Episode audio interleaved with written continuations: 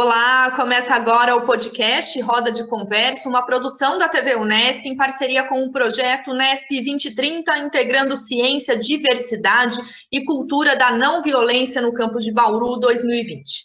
Hoje a gente conversa sobre ciência e redução das desigualdades sociais com o Tiago Guerri, da Universidade de Brasília. Tiago, a gente fez um bate-papo no nosso produto audiovisual sobre as diferentes dimensões que as desigualdades podem ter em nosso país.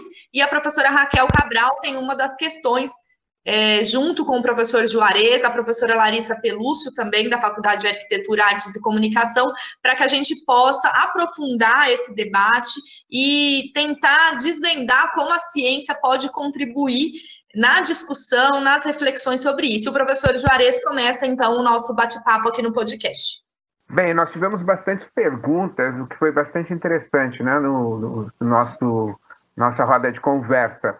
Tem uma, duas perguntas, na verdade, do Lucas Matozinho, que é aluno do nosso programa de mídia e tecnologia. Primeira pergunta, Tiago, ele, ele questiona: a ênfase no termo desenvolvimento não evidenciaria uma certa inclinação a uma leitura liberal do problema?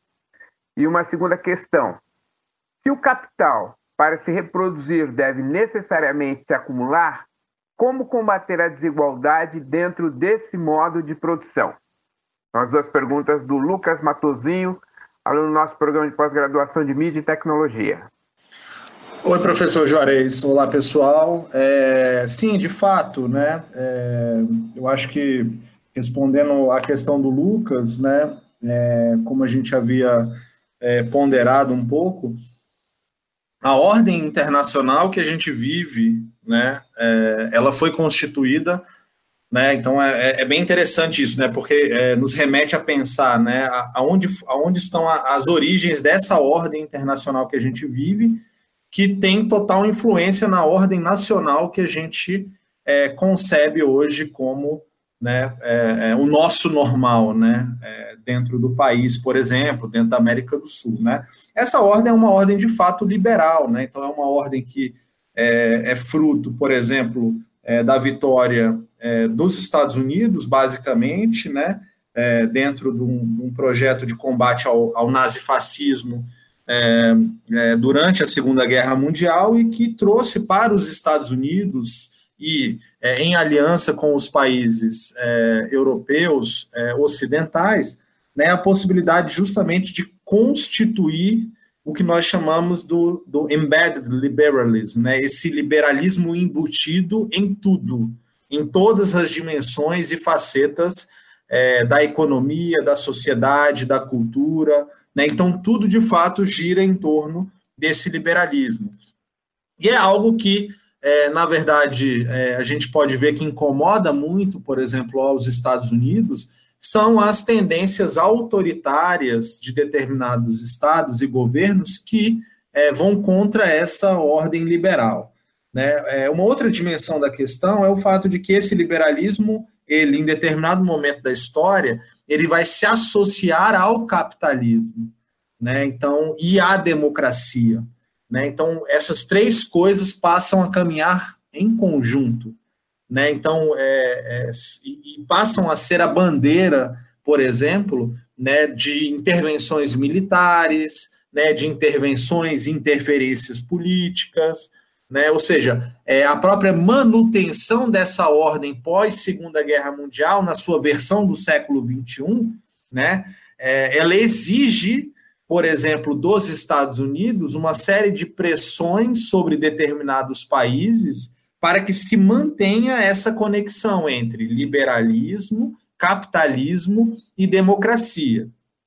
Surgem, obviamente, né, é, algumas uh, uh, exceções, que são as tolerâncias. Né? Então, você tolera um governo um pouco mais autoritário, desde que ele se mantenha dentro dos quadros do capitalismo liberal e às vezes é, é, alinhados politicamente né, a você. Às vezes você tolera um governo mais é, é, é, autoritário, como é o caso do governo chinês, desde que ele se mantenha, por exemplo, alinhado ao capitalismo. Né? E assim sucessivamente. Né? Você vai fazendo essas tolerâncias seletivas desde que você não mexa na estrutura da própria ordem internacional. Então, é, a gente percebe que essa ordem internacional liberal, capitalista, é, democrática, né, é, ou, ou, pretensamente democrática, né, porque, porque essa é uma, é uma construção, obviamente, do, é, é, do império né, e, do, e, e, do centro hegemônico de poder é, mundial, ele nos leva a, a compreender a inevitabilidade né, de, de mudança e de modificação, né, ou seja, é, das desigualdades. Então, as desigualdades elas acabam é, sendo, como eu havia dito anteriormente, naturalizadas e normalizadas é, dentro desse, é, desse contexto. Tiago, aqui no podcast a gente tem a participação também da professora Larissa Pelúcio, né, que tem uma questão para fomentar esse debate acerca da humanidades e, e as desigualdades. Professora Larissa? Oi, é, muito obrigada por esse espaço, por essa conversa e pela oportunidade de participar.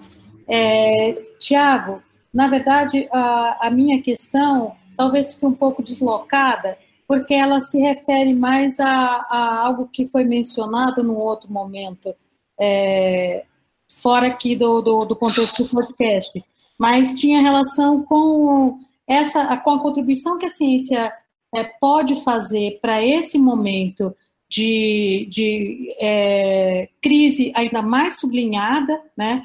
Porque a crise não começa com o Covid, o Covid ele traz outros problemas e acentua uns que é, desigualdades já pré-existentes, né? Vai criar outras desigualdades, já está criando, mas aí é, essa coisa da gente também tá é, oferecendo respostas rápidas e que você deu como exemplo alguns periódicos, alguns journals que estão, é, vamos dizer, prescindindo de todo o processo de é, revisão por pares, de pareceres, portanto, para as publicações.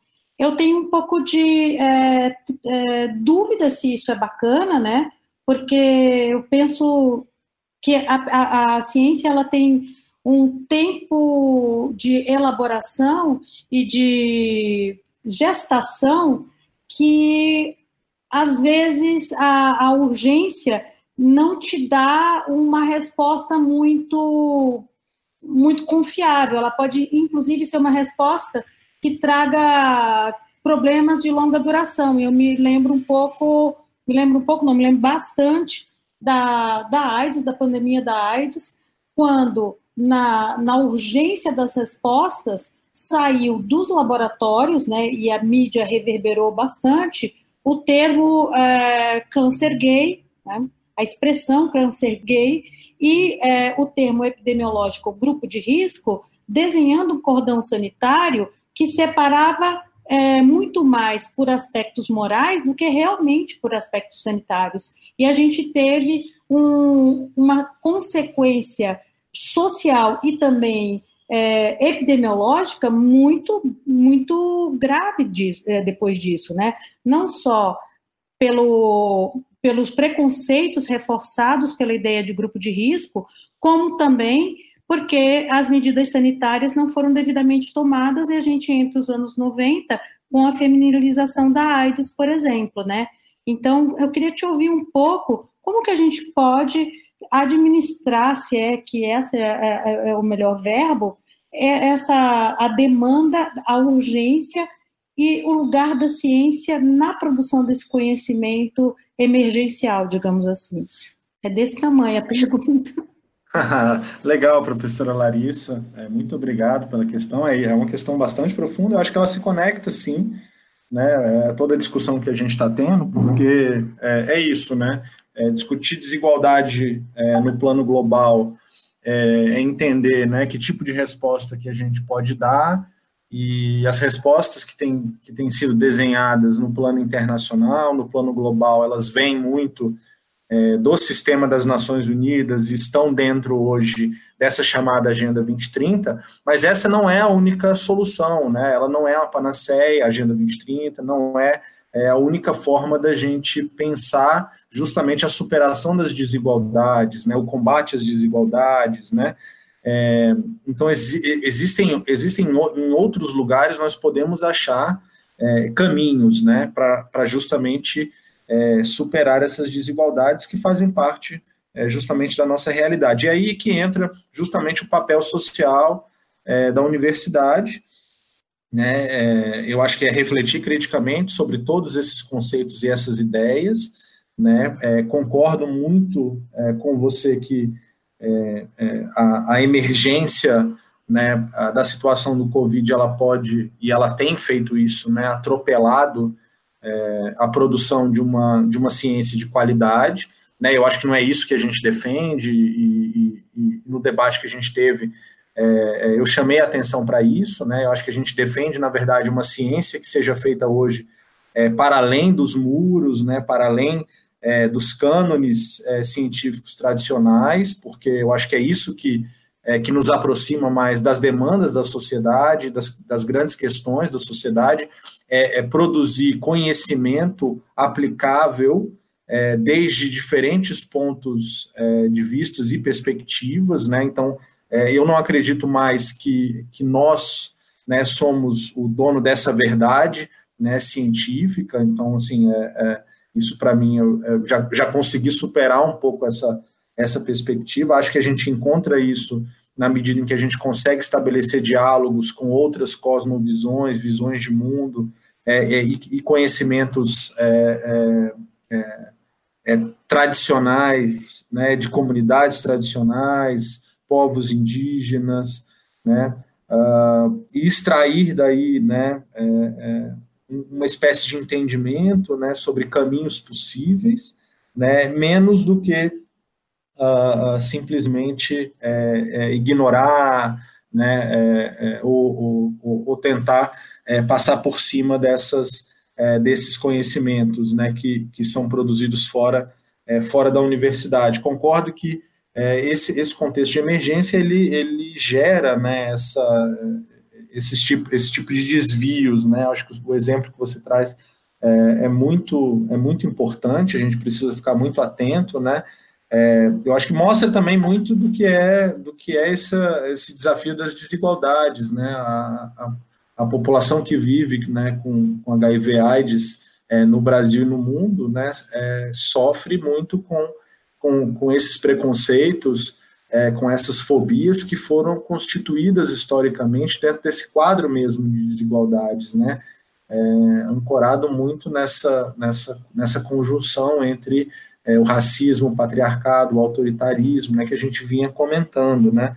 Então eu acho que faz, faz muito sentido essa, é, essa reflexão, mas diria que, que a universidade ela tem que, ela tem que se reinventar, né? É, eu acho que é isso, assim, um pouco é a partir da reinvenção é, também da universidade que a gente vai é, conseguir dar conta dos, dos desafios novos, né?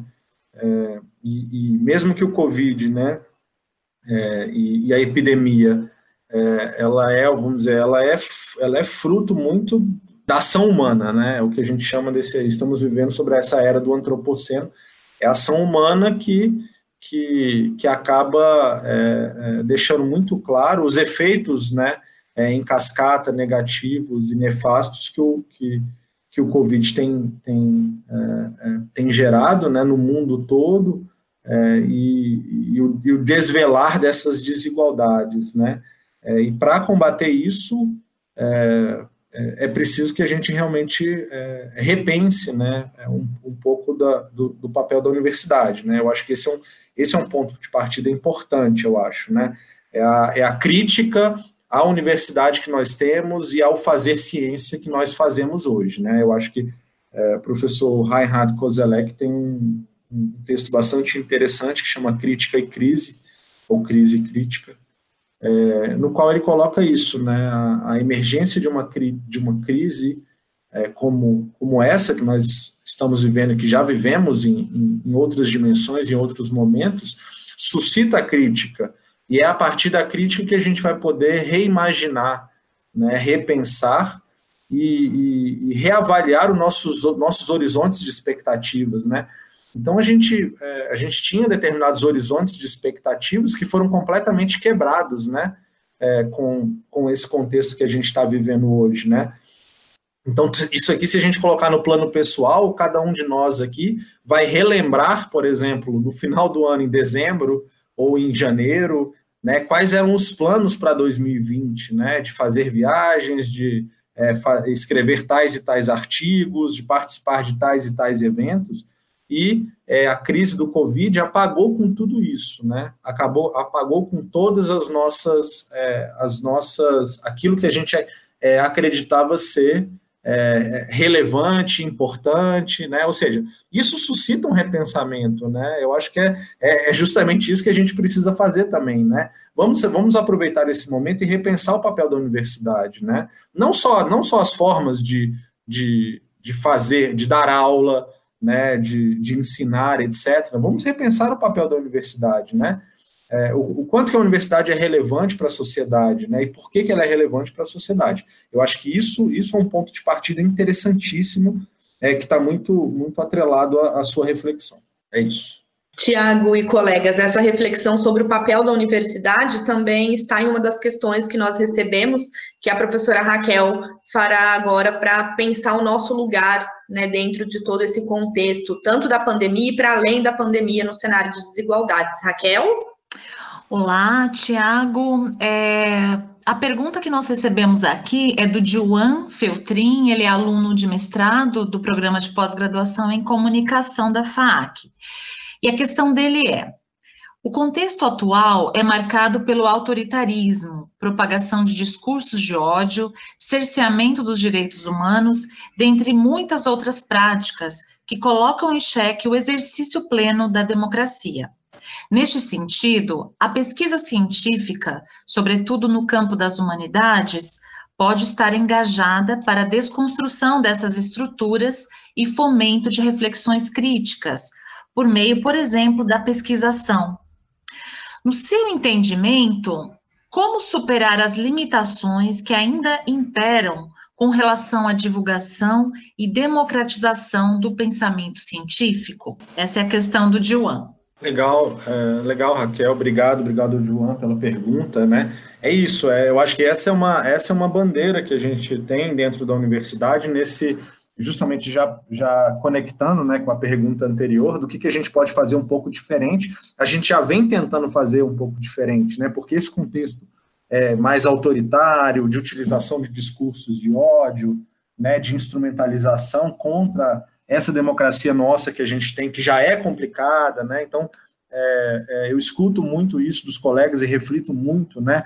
É, para muitos dos colegas, né? É, é, nós não vivemos uma democracia muito tempo, né? É, alguns qualificam como uma semidemocracia, né?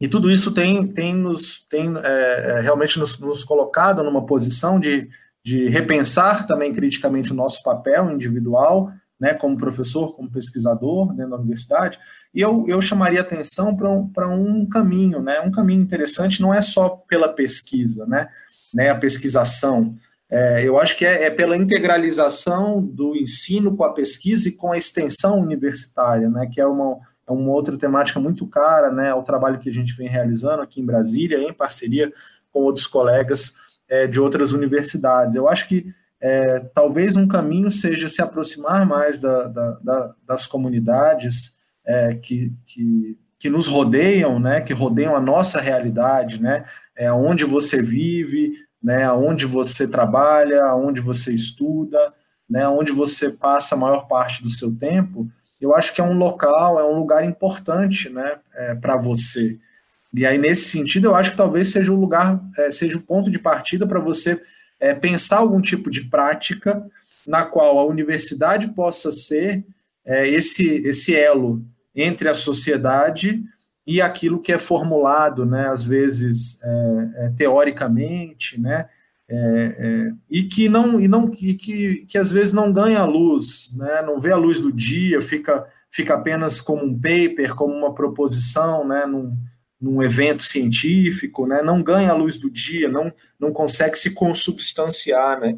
Então, eu acho que a extensão universitária é talvez um caminho interessante, junto com a pesquisação, junto com o ensino pedagogicamente orientado nesse sentido da, de, de, de práticas é, e ações de ensino ativo, né? Eu acho que essa junção é uma junção bastante interessante, como uma, uma forma é, da gente tentar, inclusive, fortalecer né, alguns valores, né, como liberdade de expressão, como respeito, né, é, as instituições é, democráticas, como valorização das práticas democráticas, é, é participação social. Eu acho que tem várias coisas que a gente pode é, é, colocar dentro dessa, dessa fórmula ensino ativo, pesquisação e extensão universitária em conjunto que fortaleceriam mais a democracia brasileira ou, ou, ou esse isso que nós temos uma semidemocracia, né, como você quiser é, qualificar. Eu acho que os conceitos são, são sempre é, é, é, passíveis de serem repensados. Né? Mas é isso, eu acho que há, há uma fórmula interessante, há uma possibilidade sim, é, é, desde que a gente consiga trabalhar um pouco mais da universidade, olhando juntamente com a comunidade, né? se aproximar mais da comunidade. Nessa aproximação também, Tiago, é importante discutir né, o papel do governo das demais instituições para a redução da desigualdade. O Chico Maia, nosso convidado também, aluno da pós-graduação, tem uma questão nessa direção para fazer e fomentar o debate aqui com a gente. Chico? Oi, Maíra. Oi, Tiago. E todo mundo que está participando desta, desse podcast. É, eu tenho dialogado bastante aí com as comunidades aqui em Bauru. Eu sou aluno do programa de pós-graduação em mídia e tecnologia na FAAC. E é, a questão que eu tenho percebido é, diante das grandes demandas que nós temos na sociedade, é, as medidas de ajuste fiscal tomadas pelo governo federal anunciam aí como resultado é, grandes é, retrocessos nos pilares do desenvolvimento sustentável. Eu considero o pilar social, econômico e ambiental, é, associado ao encolhimento né, dos diálogos entre governo, sociedade civil, universidades. É, diante disso tudo, quais é, os caminhos? Você já citou vários apontamentos, Tiago, mas é, como e quais caminhos nós devemos trilhar né, para que esses objetivos da Agenda 2030 possam ser cumpridos? E você também já disse que é, grande parte deles nós não vamos cumprir dentro desse calendário. Então, é, o que, que nós devemos continuar fazendo? Oi, Chico, muito boa a sua pergunta, obrigado. É, de fato, é sim, pensar o futuro é algo, é algo muito especial, é, é ao mesmo tempo é muito instigante e, e, no contexto político que a gente vive muito preocupante, né?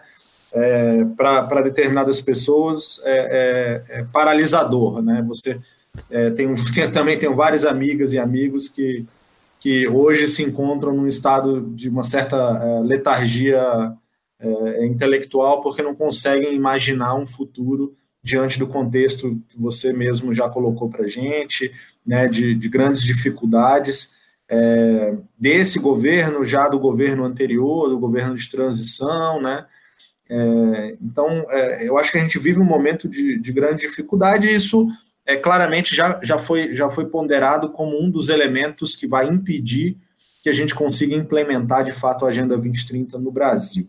Né? É, é isso, sem recursos não há como implementar. Então, se a gente não tiver meios de implementação, dinheiro, recursos, financiamentos, é, não tem. Se você não tem recursos, né, que é a história do, do, do, do teto de gastos e é, congelamentos, é, etc., etc., é, você não tem dinheiro para políticas públicas, programas, planos e ações, logo você não vai ter uma educação de qualidade, você não vai ter energia para todos, água para todos, é, a pobreza já voltou, já subiu, é, o Brasil já voltou ao mapa da fome, é, as, as violências é, é, contra as mulheres e, e, meninas já aumentaram nesse contexto é, do Covid, por exemplo. Então, você tem, é, é isso, né, um contexto de retrocesso, é, e, e, eu acho que, é, é, como, como possibilidade, né, a, a, as alternativas que a gente tem ponderado muito no sentido de alianças com as, com as organizações sociais, organizações da sociedade civil, né, é isso, né, no, no aquelas que, que trabalham, já vêm trabalhando né, é, nesse contexto, é, de preencher as lacunas deixadas pelos diversos governos que nós já tivemos. Então, eu acho que essa aproximação é, da universidade com a sociedade civil organizada é fundamental. Então, esse é um caminho. Se a gente quiser é, é seguir o rumo da implementação da agenda, é, eu acho que a gente precisa trabalhar mais uma agenda da criatividade, é, do pensamento criativo. Né? Eu acho que isso, para mim, já é uma, é, uma coisa importante. assim. Né? Então, eu vejo que é, a, gente, a gente tem vários avanços interessantes é, na, é, em determinadas perspectivas da neurociência, por exemplo. Você tem vários cientistas brasileiros é, muito, muito relevantes nessa área, mas a gente não consegue traduzir isso para as outras ciências, por exemplo. Né? são avanços e conhecimentos que ficam muito presos é, nas suas áreas de origem e, e, a gente precisava estar tá trabalhando um pouco mais é, em termos de, de, uma, de uma criatividade, né? Porque é a partir daí que a gente vai trazer talvez soluções, né? É, para esse, esse contexto de, de estrangulamento né, que a gente vive. Né? Então, acho que um pensar criativo é fundamental, a universidade também tem esse, tem esse papel. Né? Eu acho que é, um, um laboratório de, de pensamento criativo eu acho que seria uma, uma coisa é, bem interessante da gente ter dentro das universidades. É, um laboratório de futuro, eu acho cada vez mais também me convenço que a gente precisa ter pessoas que consigam é, imaginar e pensar o futuro, e aí isso serve é, para um contexto pós-pandemia, então é, já há algum tempo as pessoas têm falado sobre isso, né, que o desafio maior do que enfrentar o, o Covid-19 vai ser que tipo de ordem internacional, global e é, dentro dos países é, após a pandemia, né, depois que, que realmente a pandemia for de fato controlada, né, uh, e eu diria que a gente tem também uma, uma via, é, no caso do Brasil, que é uma federação, mesmo que imperfeita, é, que é, são das autoridades locais, né, ou seja, um trabalho é, mais próximo dos gestores locais, né, é, prefeitos, é, é, assessores das diferentes áreas, das diferentes pastas, né, secretários municipais.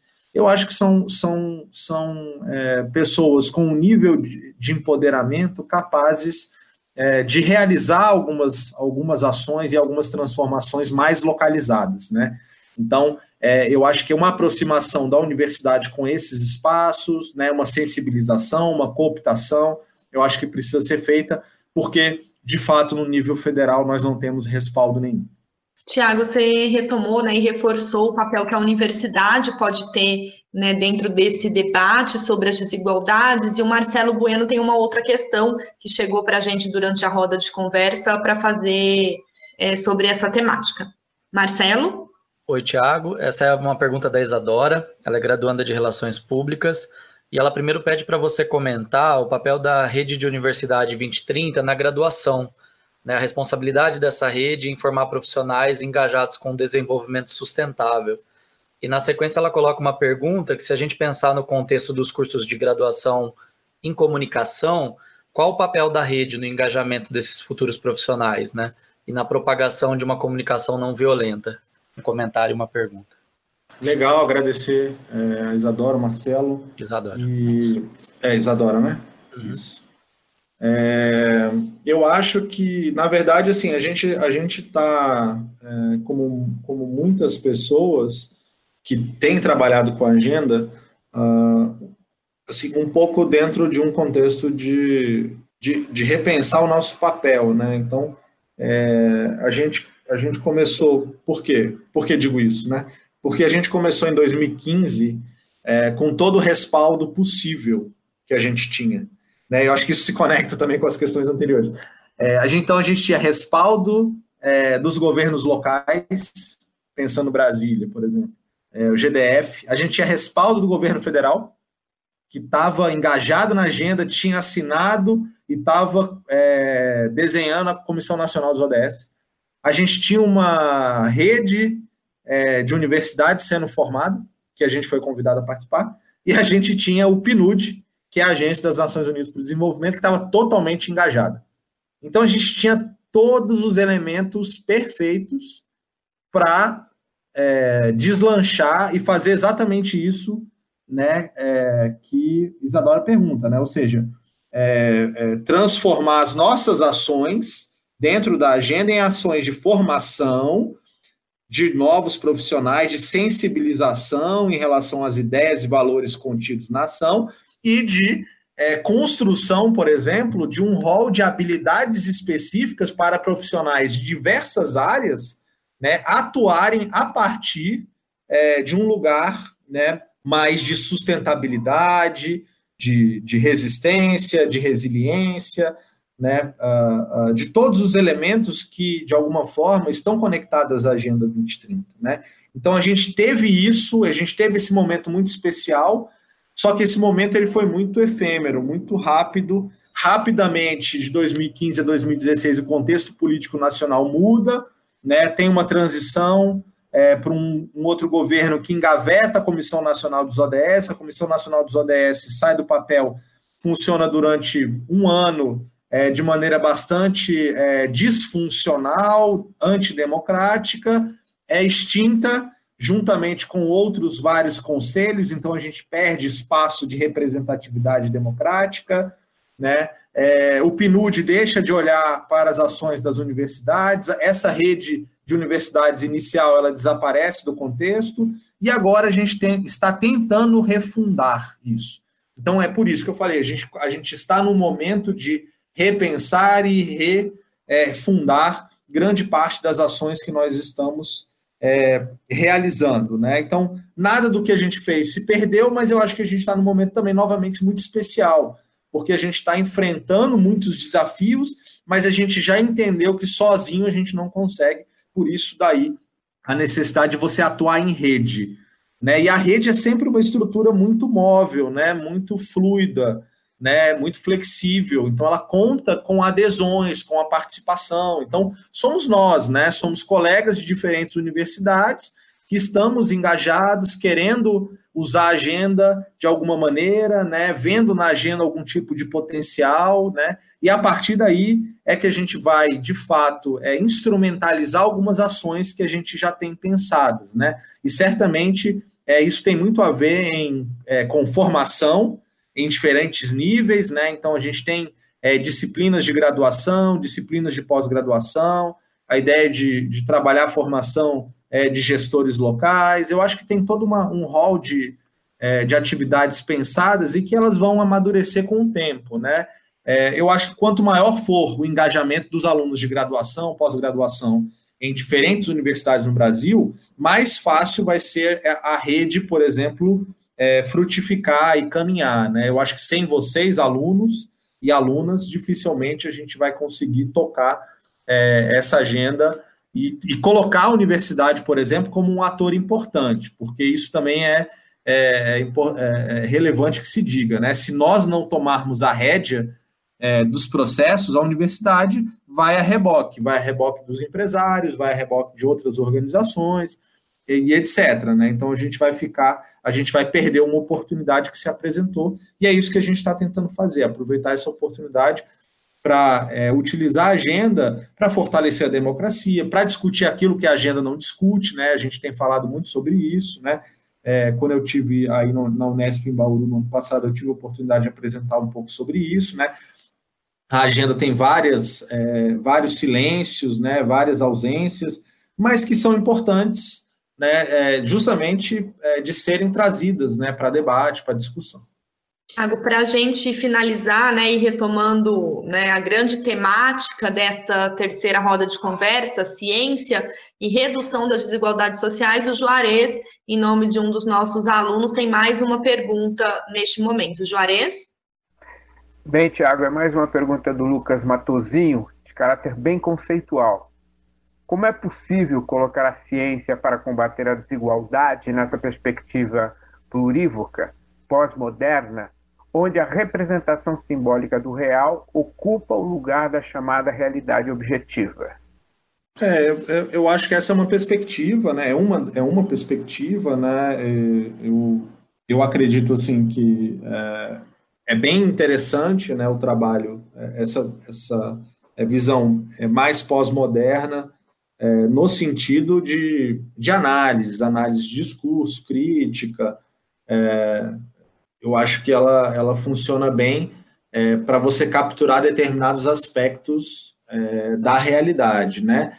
É, ela não está propriamente dentro da discussão, né? Existe uma, existe uma discussão sobre é, uma, um, um pós-desenvolvimentismo, né? Que está dentro dessa, dessa tradição é, mais francesa da, do decrescimento, tá? mas eu acho que isso não se, não se aplicaria muito a uma perspectiva é, necessariamente é, é pós, pós-estruturalista ou pós-modernista, né? É, ao contrário, né? É, o, o, debate ele é um debate muito mais quando a gente fala do, da temática do pluriverso, né, a discussão que traz o Arthur Escobar, né, é, eu acho que é menos é menos uma concepção pós é, é, né, e é muito mais uma, um reconhecimento de que é isso. Você tem você tem diferentes concepções e formas de enxergar o mundo, né? O próprio professor Boaventura, né? É difícil você rotular, né? Mas eu não colocaria nem o Boaventura, é, nem, nem o Arthur Escobar, né?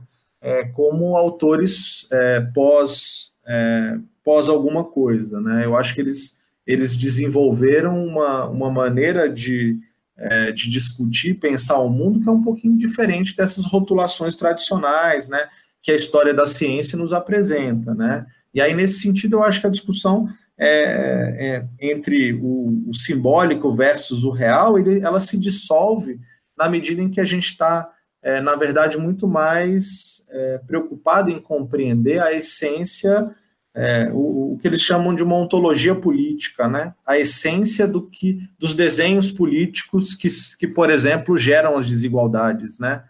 Então, é, às vezes, uma comunidade indígena ou uma comunidade ribeirinha na Amazônia né, entendem melhor o que, o, como combater as desigualdades do que o próprio é, Thomas Piketty, por exemplo, né, com toda a sua erudição e etc. E eu acho que é, eu acho que é isso que traz é, é, para a gente essa ideia do pluriverso. Você conseguir mesclar é, o que o Tomás Piketty traz de atualização de uma discussão sobre desigualdade, mas o que, que a comunidade de Anã, lá no interior do Baixo Tapajós, pensa sobre o que é desigualdade. Como eles não, não sabem é, o que é desigualdade, porque não, não existe desigualdade. Então, quando você junta né, uma realidade como essa do interior da Amazônia, de uma comunidade tradicional, né, de uma comunidade indígena, com um pensamento esse científico, tradicional, cânone, pode ser pós-estruturalista, pós-moderno, é que talvez você tenha esse pluriverso capaz de trazer para a gente uma, é, uma compreensão né, melhor sobre a nossa realidade.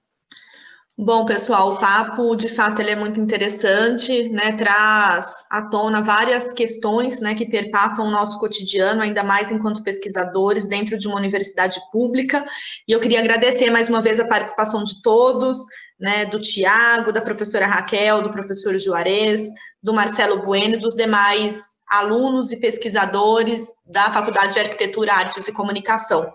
A roda de conversa ela é um projeto da universidade com o apoio do convênio Unesp Santander por meio dos projetos Educando pela Diversidade e Bem Viver para Todos e a parceria dos programas de pós-graduação da FAAC, Arquitetura e Urbanismo, Design, Comunicação, Mídia e Tecnologia e também da TV Unesp, onde você consegue acompanhar todos os programas audiovisuais e também o podcast. Obrigada a todos e todas e até a próxima.